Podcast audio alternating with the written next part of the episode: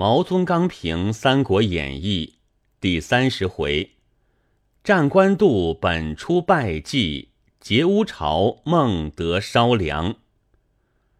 当曹操攻吕布之时，袁绍可以全师袭许都而不袭，一失也；当曹操攻刘备之时，袁绍又可以全师袭许都而不袭，是再失也。待吕布已灭，刘备已败，然后争之，斯已晚矣。然苟能以全师屯官渡而拒其前，以偏师袭许都而断其后，未尝不可以取胜。而少幼不为，是三师也。既以失之于始，两不能得之于终。此田丰之所以知其必败耳。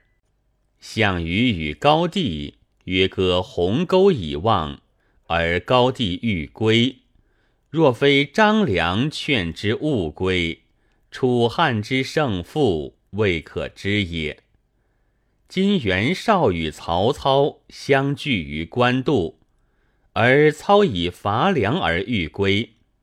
若非荀彧劝之勿归，袁曹之胜负亦未可知也。读书至此，正是大观目处。汝不起者，满盘局势，所争只在一招而已。袁绍善疑，曹操亦善疑。然曹操之疑，荀彧决之而不疑。所以胜也。袁绍之疑，居受决之而仍疑；许攸决之而欲疑，所以败也。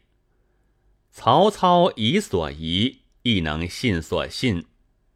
韩猛之良，不疑其诱敌；许攸之来，不疑其诈降，所以胜也。袁绍疑所不当疑，有信所不当信。见曹操至荀彧之书，则疑其虚；见沈沛罪许攸之书，则信其实；听许攸袭许都之语，则疑其诈；听郭图赠张合之语，则信其真。所以败也。一败于白马而颜良死，再败于颜金而文丑亡，有小败耳。至三败，而七十万大军只存八百余骑，前者十胜十败之说，不与此大宴乎哉？凡用兵之法，以粮为重，然于己之粮。有弃之者矣，于人之良亦有弃之者矣。或两军相当，我胜则粮仍归我，使弃未尝弃也；或大敌猝至，我欲坚壁，坚壁则必轻也，轻也则必自焚其机，不焚则粮为敌资。焚之，则敌无所取，是非弃我粮，实断寇粮也。若夫粮之在敌，可劫则劫之，劫之而我因敌于粮，是敌粮皆我粮也。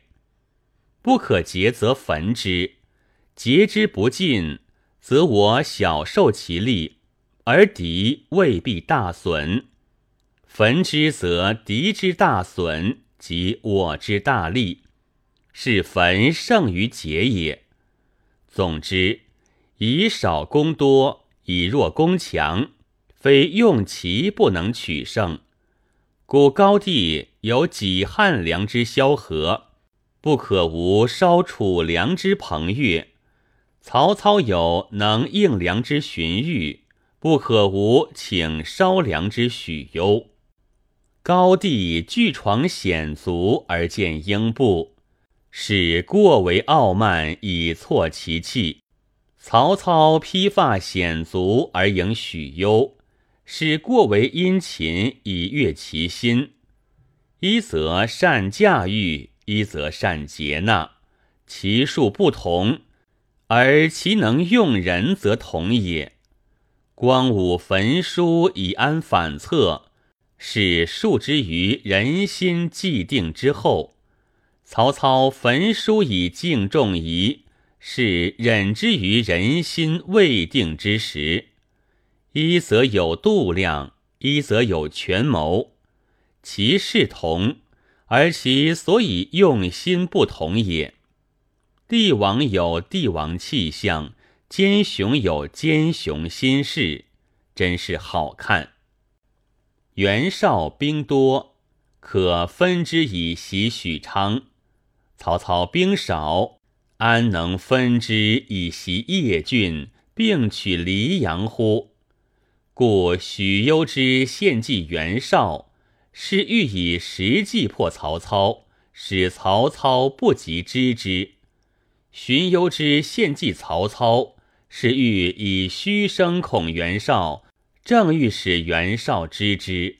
此兵家虚虚实实之大不同者。《三国》一书只可作五经七书读。韩信、陈平出皆在楚。而项羽驱之入汉，许攸、张合出皆士元，而本初驱之归曹，良可叹也。其驱之不动者，在处唯有范增，在园唯有居寿而已。呜呼！如增如寿，能有几人哉？